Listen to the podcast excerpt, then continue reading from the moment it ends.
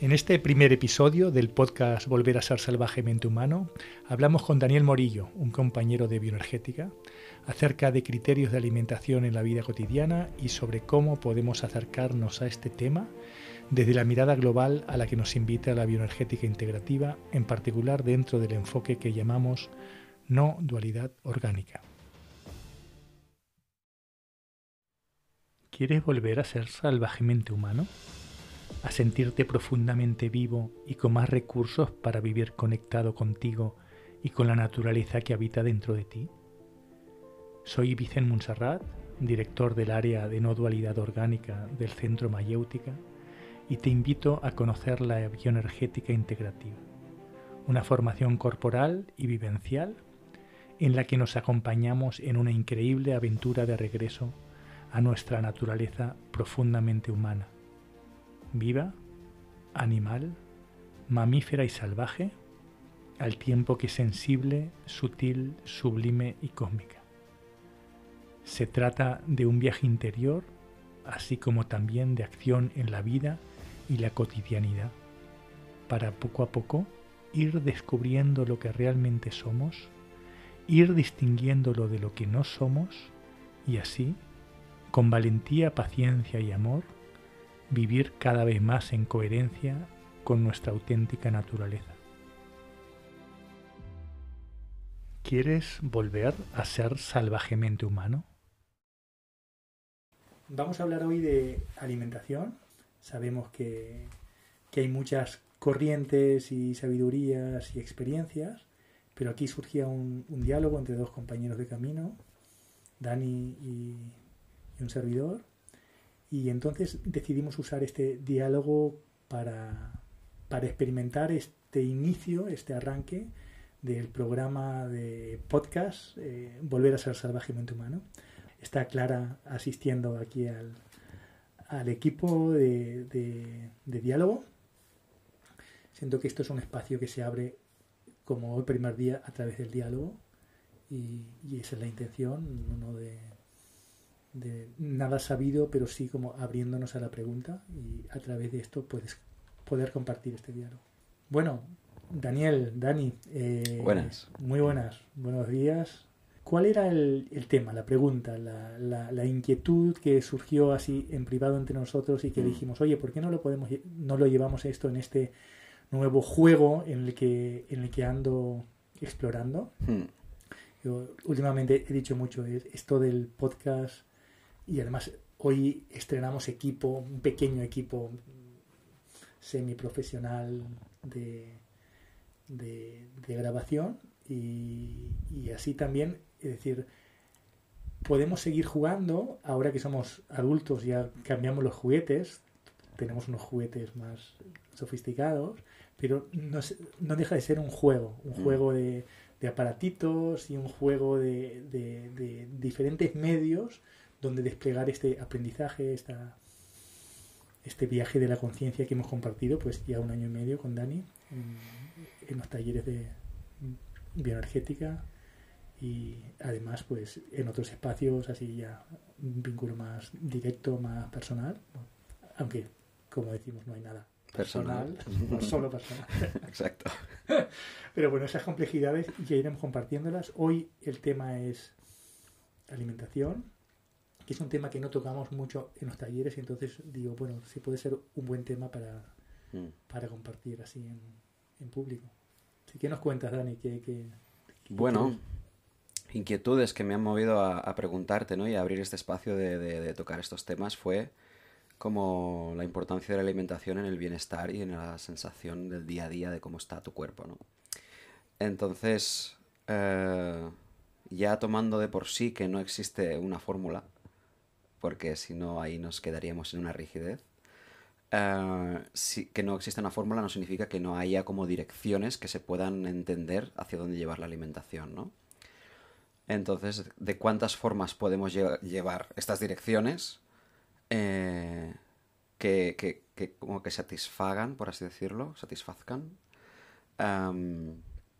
el momento en el que estoy ahora o el que está una persona en un momento determinado, que no es lo mismo cuando tienes ciertos objetivos o tienes cierto momento de vida, la alimentación será más eh, irá más a favor de aquello que estás viviendo si tienes identificado en qué momento estás y además tienes herramientas que sabes que van en esa dirección, ¿no?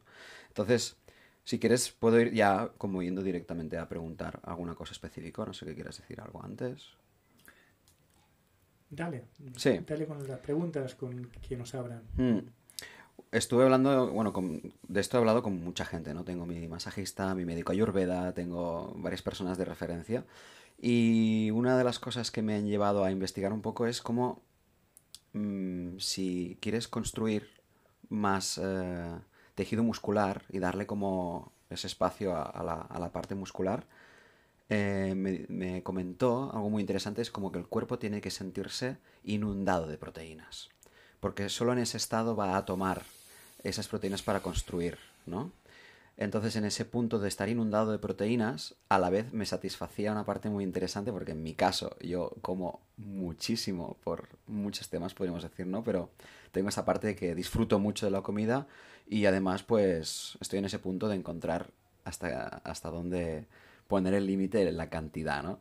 Entonces, el hecho de que me dijese lo de inundarme de proteínas, me, me, me puso una sonrisa en la cara de, guau, ¿verdad? Es que si me hincho a proteínas, eso no va a repercutir a nivel calórico demasiado porque se eliminan o se usan, ¿no? No tanto como los hidratos, ¿no? Entonces ahí apareció como, vale, pues vamos a hincharnos a proteínas. Y luego me venía mi medio de Ayurveda en plan, em, está muy bien, pero mezclar proteínas es algo que es indigesto y es algo que al cuerpo no le, no le acaba de, de gustar, ¿no? Entonces si te hinchas a proteínas tiene que ser como de la misma procedencia.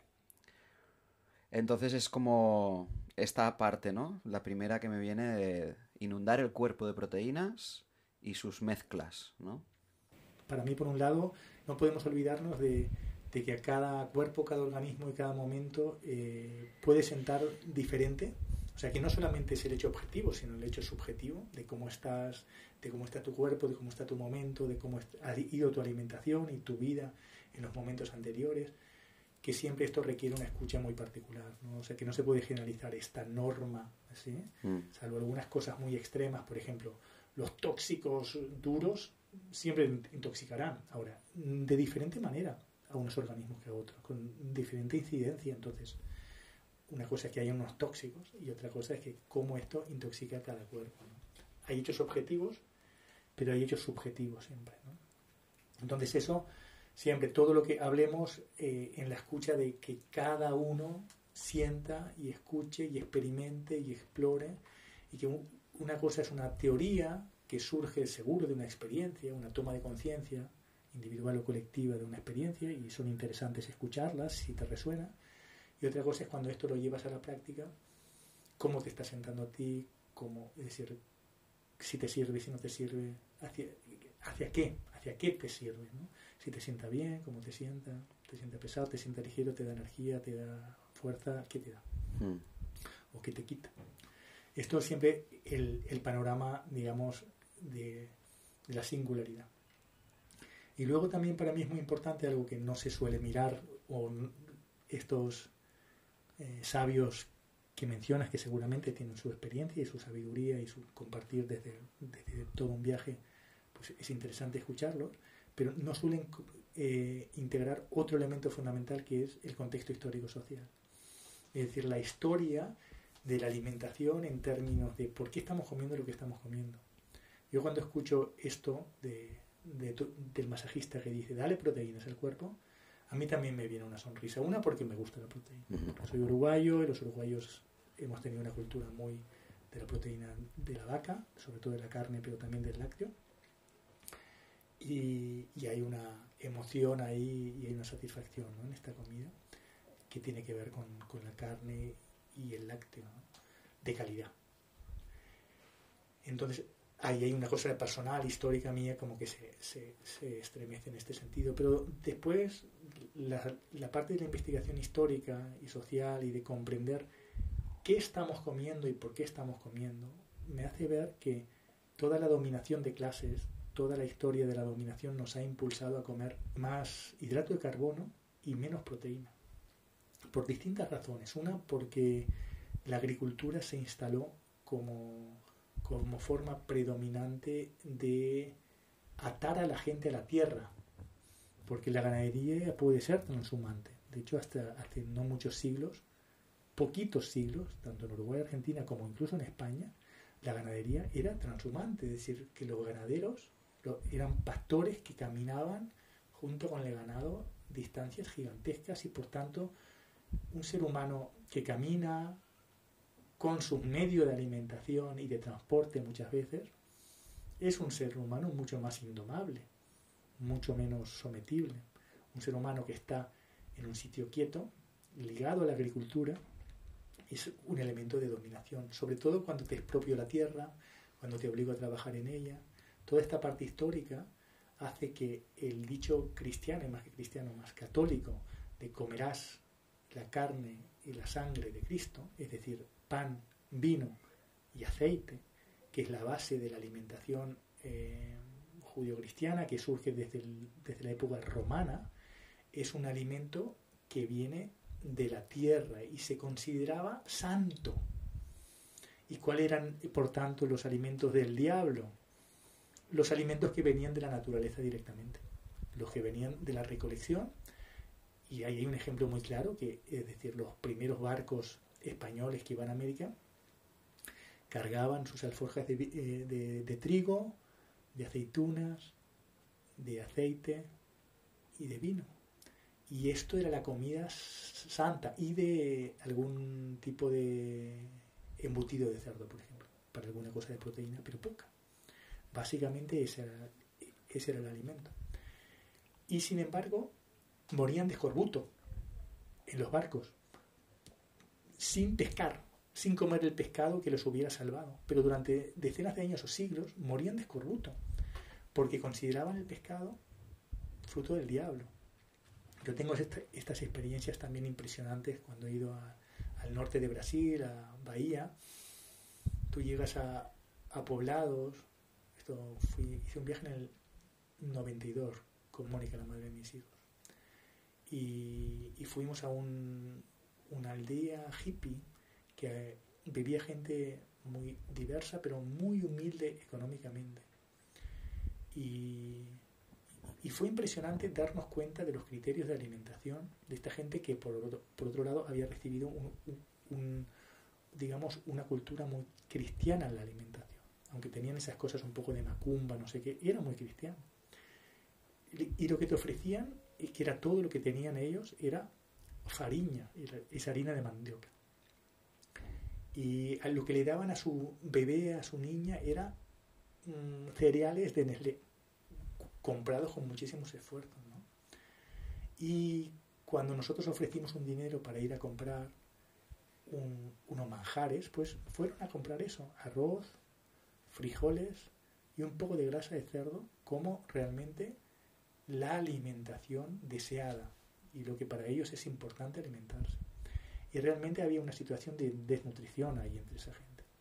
Pero sin embargo, podías caminar por los caminos de ahí al lado y había un montón de mangos con mangos que caían por los suelos y no los recogían. Ibas a 200 metros a la costa, a la playa, las langostas saltaban, saltaban ahí lleno de langostas. Tú ibas a cualquier restaurante del pueblo y te servían esas langostas muy económicas, pero solo las comían los turistas. La gente de ahí no come ni los mangos ni las langostas porque son frutos del diablo. Es decir, son frutos que no están santificados. Es decir, ha habido toda una manipulación de cuál es el alimento bueno y cuál es el alimento malo desde la religión, pero la religión como excusa para la dominación. Entonces, a mí me interesa mucho saber cuáles alimentos nos han forzado a comer. Han dicho que son buenos. Y la proteína nunca ha estado entre ellos. Solamente más adelante en esta dominación apareció la proteína. O sea, toda esta parte histórica a mí me informa mucho. Toda la dominación del pueblo durante esta época que en clase estudiamos de disciplinamiento era a base de pan, vino y aceite. No hay proteína, un poco de grasa, porque si no es como insuficiente la alimentación. Aunque era pan integral, igualmente, ¿no? Y algunas legumbres, tanto los frijoles en América Latina como aquí se comía alguna legumbre, pero siempre fruto de la agricultura, por tanto, hidrato de carbono básicamente. En cambio la proteína no está ahí, no está ahí. Entonces yo he hecho una investigación larga a lo largo de la vida y, integro elementos, por, por ejemplo, otro, otro elemento es Marvin Harris, en un libro que se llama Bueno para comer, que os recomiendo, él explica que la humanidad siempre ha preferido la carne cuando no suponía un prejuicio secundario muy claro, por ejemplo, de desertificación o de intoxicación, etcétera, etcétera. Solamente ha prohibido la carne o bien con intereses de clases dominantes o bien con algún motivo bien claro, si no siempre ha preferido la carne. ¿Por qué? Porque la carne, al parecerse más al ser humano, esto es lo que él explica, ¿no? Eh, porque nosotros estamos hechos de carne, de hueso, no sé qué, es muy nutritiva, es muy nutritiva en términos de aportes. Y además, yo he comprendido a lo largo de los años, y esto también hay otras fuentes, por ejemplo, hay alguien que habla de esto que es interesante, que es Jader Tolja, que es un tío interesante que ya hablaremos sobre él, que está vivo ¿eh? por ahí, es alguien que trabaja con la conciencia, el cuerpo, el espacio, el vestido, la alimentación, la propiocepción del cuerpo, cosas muy interesantes. Y una de las cosas que también eh, traía es esto, ¿no? Cómo la alimentación a base del hidrato de carbono no construye cuerpo, es solamente para desgaste, es solamente para el trabajo, es una energía que se quema rápido, pero que no te estás construyendo, que te estás entregando como muy muy propicio para el trabajo y para la explotación. En cambio, la proteína construye cuerpo. La grasa también, en un momento dado, si se acumula una parte, construye cuerpo, pero el hidrato, de carbono no se acumula en el cuerpo, solo se acumula o como grasa o se quema. ¿Sí? Pero no, no es lo que tú eres. ¿Tú qué eres? Huesos, proteína, músculo y grasa y tejidos de ese, con ese tipo de elementos no, no tenemos hidrato de carbono. Entonces, toda esta alimentación basada en el hidrato, de carbono tiene mucho elemento de dominación, de dominarnos y al final de debilitamiento. En cambio, cuando construimos cuerpo, y en bioenergética hablamos de esto, para mí es importante también ponerle proteína y grasa. La grasa, permitirle que se recicle, o sea, que se vacíe una cierta grasa que hay y que aparezca una nueva y, que tenga una dinámica, porque la grasa también nos permite acumular para, para cuando necesitamos, pero si la acumulamos y no la renovamos, es un, un lugar donde siento que se acumula mucho la memoria. La memoria terapéutica está mucho en la grasa y como acumula memoria. Entonces, al, al hacer ayunos o al hacer alimentación con cetosis, no sé qué, hacemos que esta grasa se vacíe y si, y si es necesaria por lo que sea, se llene de nueva grasa. Y, el y, y, la proteína construye lo que somos, o sea, la musculatura que somos. Y esto, yo por lo que entiendo, es muy sano tener una buena musculatura. Este, por ejemplo, influye mucho en la esperanza de vida. Cuanto más una buena una musculatura, esto permite que la gente mayor viva con más salud y al final viva. O sea, la vida se relaciona con una buena masa muscular, flexible, fuerte, etcétera, etcétera. Entonces, todo apunta para mí en que recuperar la proteína y la grasa y minimizar el hidrato de carbono como criterio general es algo que es transgresor con la sociedad de la dominación y recuperar nuestra fortaleza. Así que Mm, muy interesante cómo el proceso de dominación ha afectado ¿no? a, lo que comemos y a lo que consideramos más comestible o menos. Y a mí me asaltaban más preguntas ahora mientras hablabas, ¿no? Como, ¿dónde colocamos entonces la, cultura del comer carne? Que siento que lo, lo, ibérico, lo de la península, siento que tiene mucho de esto, ¿no? De las tapas, del embutido, del jamón de incluso Uruguay y toda esta zona mm, de la que tú también has mencionado, que todo lo que es el, ¿cómo se le llama? Eh, tiene, tiene, un nombre cuando hacéis barbacoa. El asado. ¿no? Como, ¿de qué forma eh, toda esta parte cultural que tiene como una presencia de carne bastante bestia ha, cómo lo cuadraríamos con este proceso de dominación del hombre y del humano en general, vaya, mm, a través del, sacar y quitar la proteína, ¿no? Porque yo pienso en una comida española, por así decirlo, o Sí, sin ir mucho más lejos. Y la presencia de carne es algo que, que, como que está relacionado, ¿no? De por sí. Al menos en mi corta vida no he vivido mucho tiempo en la humanidad como para decir mucho más que esto, ¿no? Pero ¿cómo podríamos entonces explicar como toda la potencia de la, de la, de la, del comercio, de la producción cárnica que hay también en el mundo ahora, ¿no? Bueno, esto es otro tema, ¿no? Ahí podemos entrar también, ¿no? Como las críticas de los vegetarianos y veganos, no sé qué, todo el comercio y la producción de carne es un... Es decir, como toda esta producción de carne tienen razón que es un disparate como, como se funciona, ¿no? Pero no solo es un disparate, eso es un disparate todo. Entonces ahí, claro, es decir, sí, por supuesto que hay un cuestionamiento muy bestia de cómo funciona el sistema capitalista en todos sus ámbitos y, es un ámbito especialmente duro y tremendo, ¿no? Todo el ámbito de la, de la, de la producción cárnica industrial, ¿no? Es tremendo el grado de tortura, el grado de insensibilidad, el grado de, de basura que se le da de comer a estos animales, por tanto que al final lo comemos nosotros y si nos comemos esos animales, y, el grado de sufrimiento y todo, ¿no? Esto digo, ahí, yo coincido perfectamente con todas estas críticas con buena parte de las críticas que vienen del, mundo más vegetariano y vegano. ¿no? Pero ahí entraríamos en, matices también, ¿no? porque una cosa es hacer una crítica al modo de producción y, otra cosa es cuestionar, digamos, eh, qué es bueno para comer, para el ser humano, ¿no?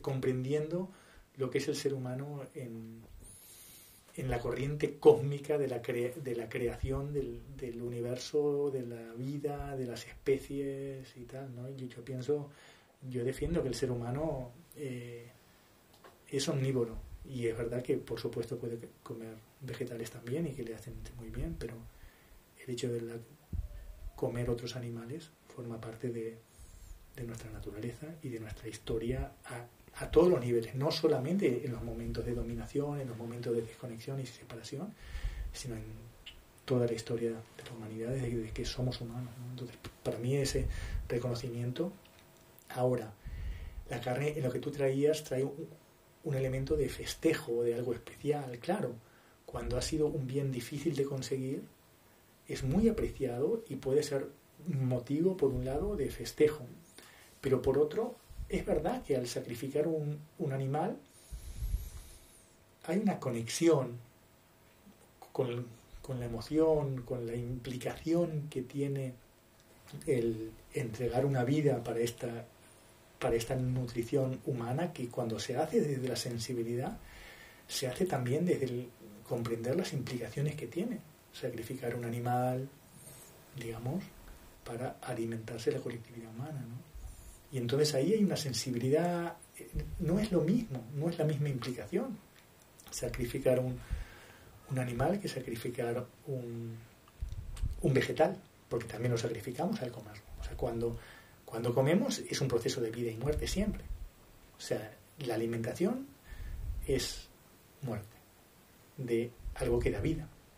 No importa sea un vegetal o un animal. Ahora, eh, comprendo que hay unas diferentes implicaciones cuando uno para la vida mata una lechuga, un tomate, un caracol, un...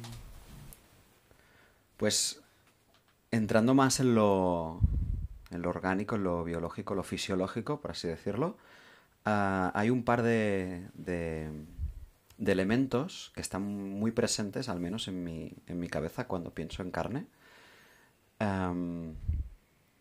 que puede tener que ver con, esta dominación de, comer más de hidrato que no de tanto de proteína, ¿no? Que son dos cosas. Una es la, la descomposición que puede generar el comer carne en el intestino grueso hasta el punto de generar cosas como diverticulitis, la inflamación de los divertículos, ¿no? que son estos pliegues que hay en el intestino grueso, que está relacionado directamente con el cáncer de colon Y también todo el tema de la acidez en sangre, que he oído hablar también. Entonces son como dos elementos que, que, que cuando yo tuve mi época de comer más vegetal y quitar la carne durante un tiempo, sentí que eran dos razones muy de peso como para ir abandonando el consumo de carne y dejarlo como en, en poquitas cantidades y ampliar lo otro. Podemos decir que esos son los dos elementos que más he escuchado y más como me convencieron en su momento y hasta qué punto se puede cuestionar o se puede ver desde un punto de vista de dónde viene esto, es real o no, tiene que ver con la hormonación de los animales o no, o de la naturaleza de la carne. Yo, digamos que mi conocimiento técnico no, no, es, no es profundo, pero sí que siempre he sido muy curioso de, gente que, que quizás sí tiene este conocimiento técnico, ¿no? Hay otro, otro referente que ya te he citado, pero que, me gusta citar referentes que tengo porque también hay fuentes de inspiración ahí más técnicas. Eh, Marcos Vázquez de Fitness Revolucionario es un blog y tiene también Instagram en todos lados. Eh, bueno, digamos, son, son fuentes donde, donde podemos ver estudios eh, y, y también cómo estos estudios se llevan a algo de sentido común y como no una cosa, digamos, ideológica y, fanática de cualquier tipo de, opción, ¿no? Yo este tema de intestino he escuchado, pero no me investiga, no he investigado a fondo, pero siento que, que todo alimento este puede ser nutritivo y puede ser un veneno también, ¿no? Según la proporción, según y no solamente en la proporción, sino también en la esto que trabajamos el otro día en clase, ¿no? el lleno vacío. El lleno vacío, para mí, la alimentación es el comer y el ayuno. El comer como base, una cosa que sientes que te hace bien, pero como cualquier cosa que te hace bien, puede llegar a ser excesiva en un momento dado y necesitamos un momento de pausa también, como de renovación. Esta dialéctica siento que es aplicable a todo y algo tan nutritivo y, yo siento tan necesario como la carne de calidad para la, alimentación humana, pienso que también esta polaridad de hacer periodos de, ayuno de carne, puede ser un día, una semana, un mes, dependiendo del grado de, de carne que estás comiendo normalmente, ¿no? Yo pienso que es súper necesario y que y esto viendo, claro, todo lo que te aporta, pero también todas las problemáticas que pueden tener un consumo abundante de cualquier alimento, por ejemplo la carne. ¿no? Entonces, este tema con el intensivo intestino, yo pienso que sí, que, que, hay que estar atento, hay que estar atento porque tiene un tipo de un tipo de digestión pues, particular y que yo pienso que puede ser muy ligera en realidad, si es básicamente hidrato de carbono y grasa. El tema es cuando se mezcla con abundante hidrato de carbono o abundante alcohol, por ejemplo, ahí se hacen digestiones muy pesadas. O si es mucha cantidad de carne, ¿no? Pero incluso yo que a veces como mucha cantidad de carne siento algo muy ligero cuando no hay mucha mezcla con otros elementos. Pero claro, cuando mezclas todos los, los elementos, hidrato de carbono, grasa, eh, proteína y vino, hay ahí un tema de, digestión muy bestia. ¿no? Eh, que esto enlaza con otra pregunta que hacías, ¿no? es el, tema de las mezclas de alimentos. Yo tampoco he profundizado en la mezcla de proteínas, pero me parece una teoría, una hipótesis, una experiencia, una conciencia interesante a explorar. Y yo pienso, mi sensación es que mezclamos demasiados alimentos, sobre todo en cada comida. Yo tengo la tendencia cada vez más a comer pocos alimentos en cada comida, muy pocos. Dos, tres alimentos ya hace un complemento alimentario bestia. Esta cosa que hacemos de comer un montón de alimentos, pues pienso que esto es un problema para la digestión. O sea, que quieres decir mucha variedad en un mismo misma comida. Ahí está. En general, ¿eh? ya no solamente en la proteína, en general es mi sensación y entonces me hace sentido esto que dices de que varias proteínas. Mm. Sí. Como que la variedad de por sí es algo muy recomendable siempre para darle tiempo al cuerpo a, a depurar lo que tenga que depurar y no hay exceso de ningún alimento al final. Pero sí que si hablamos de comidas específicas, ahí como el proceso es algo como una digestión específica, ahí cuanto menos alimentos hay, más favorece la digestión, pero a la vez, si lo miramos desde un zoom y miro cinco comidas distintas, ahí sí que tiene que haber mucha variedad, pero no significa que tenga que estar esa variedad en, lo, en la comida individual, sino repartida en toda tu dieta en general, ¿verdad? Yo con la variedad, es verdad que siempre he escuchado la variedad es buena porque te aporta muchos elementos diferentes, pero mi tendencia natural últimamente desde una escucha muy sencilla es a comer eh, pocos alimentos que me sientan bien. O sea, realmente yo tengo esta tendencia, aunque con una completitud pero es algo muy intuitivo. Tampoco, mm. sé, yo como conecto mucho con alguna verdura, con alguna carne, con algún lácteo, con alguna grasa y, durante un tiempo y muy estacional a veces, ¿no? Por ejemplo, con las verduras es muy estacional. Y otras cosas es como más intuitivo y más de lo que, me pide el cuerpo, ¿no? Y, y ahí voy confiando, pero tampoco puedo decir que esto yo siento que esto es como algo sencillo, que, el cuerpo me pide esa sencillez, ¿no? De no, estar pensando en esto, en lo otro, en lo otro, en lo otro, o sea, como una especie de obsesión por una, una elevada variedad justamente, que es lo que nos han dicho siempre. Yo esto no he investigado, pero no es intuitivamente el cuerpo me está llevando a otro lado. Sí, es como que hay un punto también de, de desde donde hacemos esta búsqueda de qué alimentos comer y a mí me viene una palabra ahora que es el miedo. Entonces, mm, una respuesta que, encuentro en muchas de las preguntas muy interesantes es desarrollar esa sensibilidad y esa escucha hacia el cuerpo de saber qué es lo que me va bien a mí y qué me sienta bien. Porque por muchas fórmulas que haya, al final cada cuerpo es un mundo, un metabolismo, una vivencia, es cada persona es un mundo distinto y pueden haber pautas, pero sí que es verdad que cada cuerpo al final tiene aquellos alimentos que le van bien en ese momento de vida. Y desarrollar escucha es lo que permite encontrar un poco la respuesta de que me va bien, ¿no? Pero a la vez me asalta la duda y el miedo este de hay cosas que poco a poco van erosionando invisiblemente el cuerpo a unos niveles imperceptivos que pueden llegar a desarrollar enfermedades que solo se notan al cabo de muchos años. Y me vienen cosas como, ahora no, sé exactamente cuáles me habían llegado, pero que habían descubierto que para el Alzheimer la tal vitamina era como súper esencial y no sé qué. Y luego ves los alimentos que tienen esa vitamina y, en tu alimentación no hay ninguno de ellos y dices, claro, ¿cómo voy a darme cuenta yo de, de, que le está faltando algo a mi cuerpo, algo tan sutil, que solo se manifiesta al cabo de muchos años y que quizá mi, mi, sensibilidad tiene ciertas limitaciones, ¿no? Por eso viene ese miedo de voy a informarme de esas investigaciones que llevan años haciendo esas pruebas para que no tenga que hacer yo esas pruebas conmigo mismo durante años y que me encuentre con la manifestación de la enfermedad al cabo de 30 años de haber hecho algo que me, he perdido, ¿no?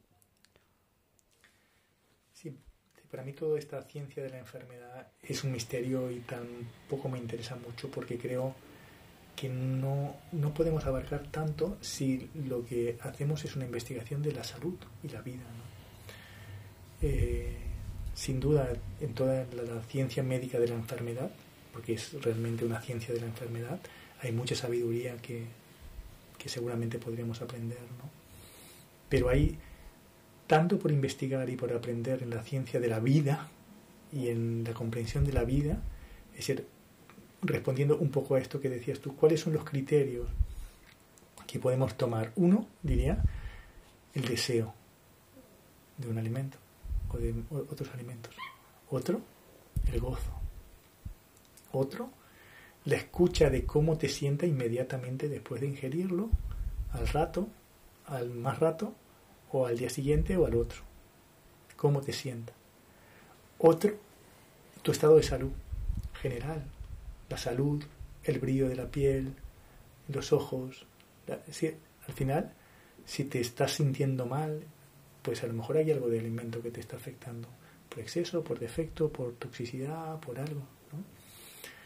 Yo yo miro esto, los elementos generales, estos elementos generales de salud y, reconociendo los límites, ¿no? Como a lo mejor hay algo que, por ejemplo, ahora me acordé, el tema de la acidez, ¿no? Eh, que estábamos hablando de qué te puede producir. Bueno, en efecto, yo siento que la carne me sienta muy bien, pero a veces muchos días de carne seguidas o muchas cantidades no sé qué puede notar un poco de acidez. Y esa acidez se puede solucionar dejando de comer algún día carne o algunos días carne o también complementando con alimentos más alcalinos. Lo que pasa es que el tema de la acidez y la alcalinidad no depende solo de la alimentación, depende de tu vida. Si tú vives en, en medio de la ciudad donde hay mucha contaminación, no te mueves, no mueves el culo del asiento, estás todo el rato con el ratón y con el móvil. Eh, o sea, hay muchos elementos, todo esto produce acidez. En cambio, si comes alimentos más ácidos, por ejemplo la carne, no niego que pueda ser un alimento ácido, pero hay muchos elementos, tanto alimentarios, por ejemplo, si lo combinas con verduras, la verdura es alcalina en general, sobre todo la verde, por ejemplo. Hay algunas verduras muy alcalinas, o la patata, aunque dicen, bueno, esta mezcla de hidrato de carbono y, y proteína, hay quien la cuestiona, pero clásicamente también se había comido el hidrato, algún tipo de hidrato de carbono como la patata con, y con la carne, y a mí me sienta bien, por ejemplo. Y, y complementa la acidez. La patata es, es muy alcalina y justamente lo que trae yo siento que en comiendo carne, naturalmente te sale una búsqueda de algo más alcalino para complementar esa acidez. Entonces, tú puedes comer acidez. Y también es diferente cuál, cuál carne, la acidez que provoca.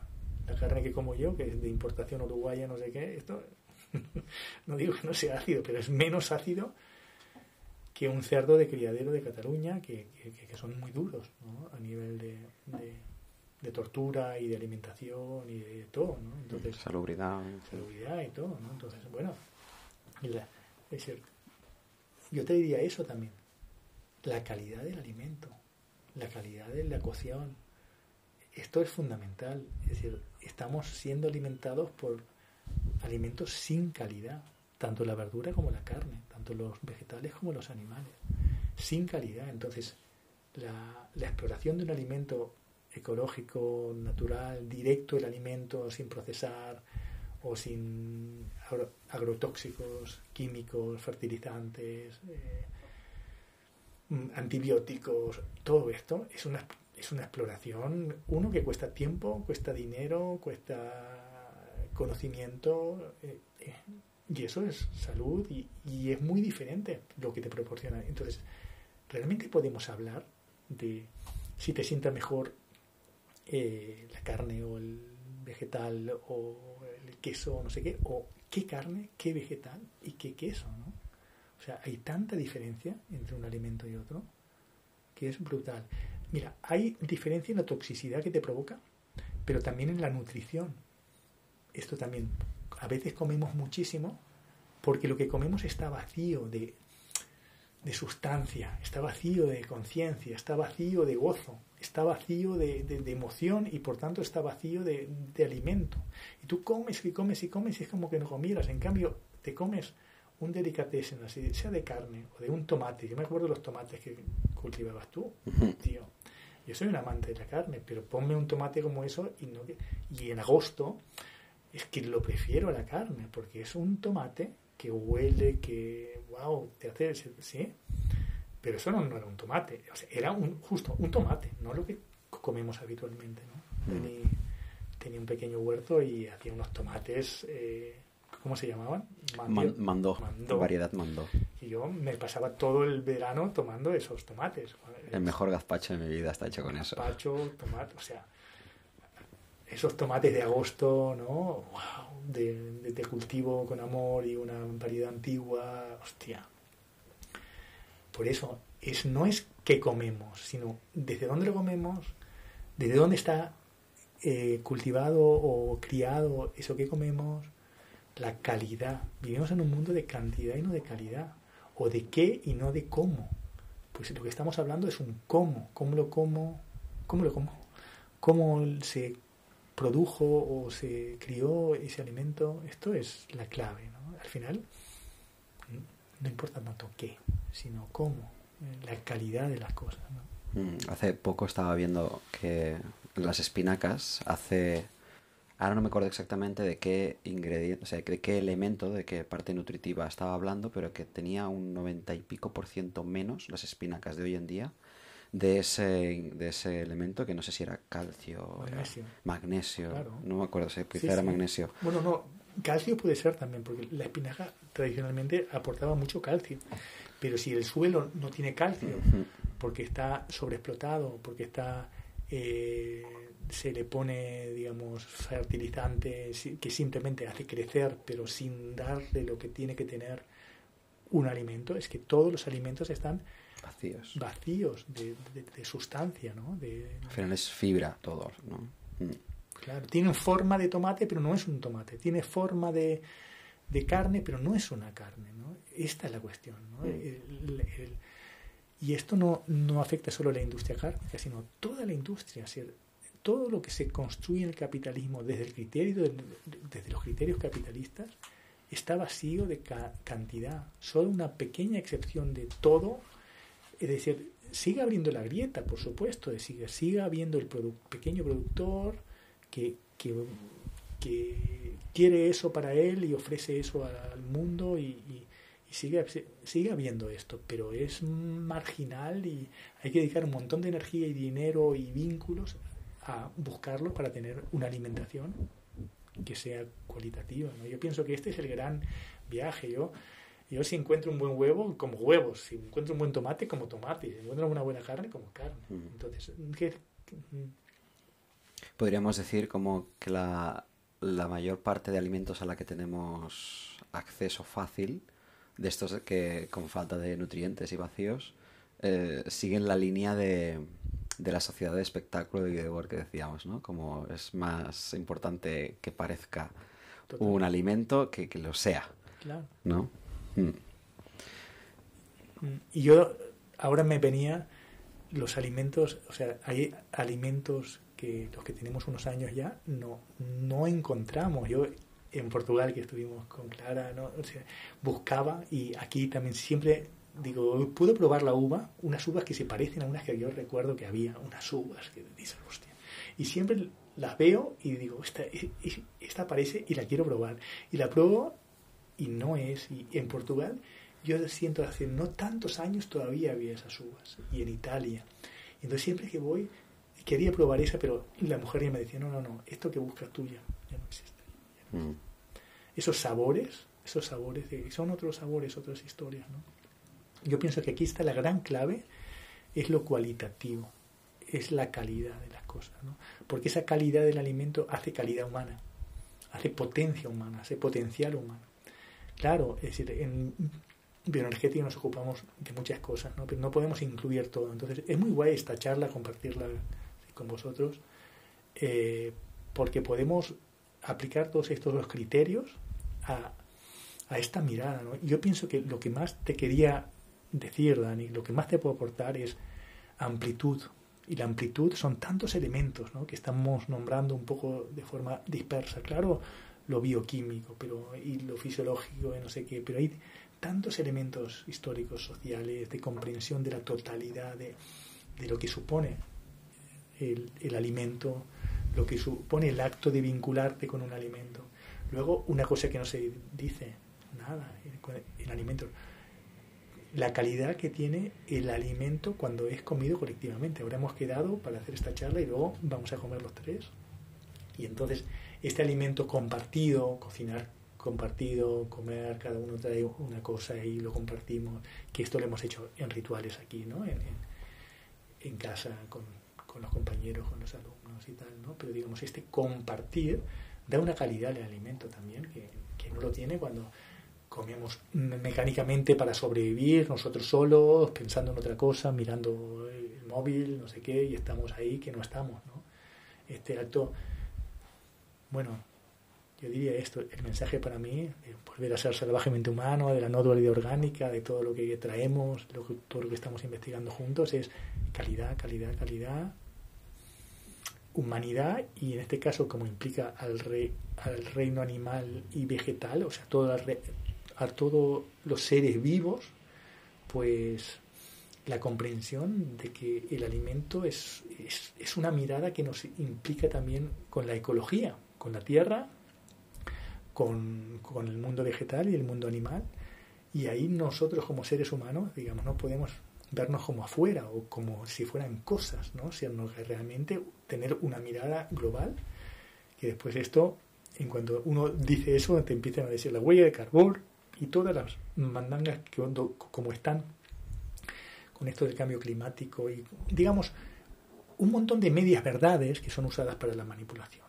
Yo no digo que sean mentiras, pero son medias verdades usadas para la manipulación como esto, ¿no? la huella de carbono, el cambio climático, bueno, todas estas cosas que se usan para, para lo de siempre. Ojo, no nos olvidemos que el poder siempre ha propuesto que los pobres nos alimentemos de hidrato de carbono y se han preservado ellos los mejores manjares. Ahora están lanzando la onda de los insectos para los pobres y hasta eh, experimentos de la carne cultivada, o sea, una carne que no es carne.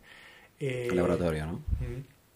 las madres. Y, y todas las dictaduras y todos los genocidas de la historia han propuesto la, alimentación vegetariana y que comamos pan, vino y circo. Esto es el, alimento. Y, y, yo siento, por tanto, revolucionario reivindicar no, no, el ser humano para construir su potencia como ser humano necesita grasas de calidad, que no hemos hablado mucho, pero también ha sido un, algo demonizado, pero la base de la estructura de lo que creamos como ser humano, pensante, sintiente y actuante, es la proteína. Y la proteína ha sido reservada para las élites. Entonces, con argumentos de todo tipo, siempre una justificación ideológica y siempre una, una, media verdad para justificar esto. ¿no? Pero yo reivindico ¿eh? recuperar la proteína animal, de origen animal, como un fundamento de lo que somos, del músculo y por tanto del cuerpo que somos. Bueno, mucha información a integrar aquí, ¿no?